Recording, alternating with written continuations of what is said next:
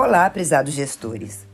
Este é mais um episódio da série Conto que te encontro e hoje eu vou contar para vocês a história do senhor Geraldo. Na Escola Municipal da Vila dos Ipês, no belíssimo município brasileiro Flor do Campo, Geraldo é gestor operacional. Em uma bela manhã de abril, estando Geraldo na escola, é procurado pelo inspetor de alunos Alain, que lhe informa que há um vazamento de água em um dos banheiros da escola. Para evitar desperdício, é necessário agir rapidamente. Geraldo então chama Nestor, encanador que estudara com ele no ensino fundamental, antigo primário. Nestor chega à escola em alguns minutos e apresenta um orçamento do serviço.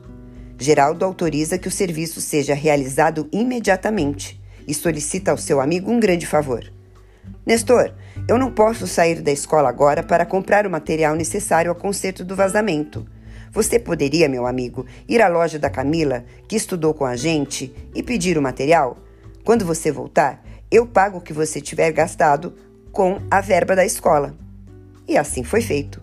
Depois do concerto finalizado, Geraldo usou a verba da escola para pagar o reembolso do valor gasto com o material e também o serviço realizado por Nestor.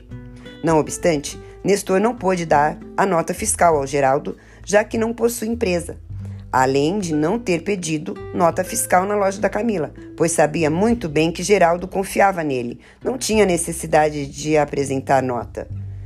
Geraldo deu de ombros. Tudo bem, faz um recibo só para constar aqui na escola que eu gastei esse valor. Não preciso prestar contas desse gasto, já que foi uma situação emergencial. O que eu poderia fazer? Deixar vazar toda a água da caixa? E assim foi feito.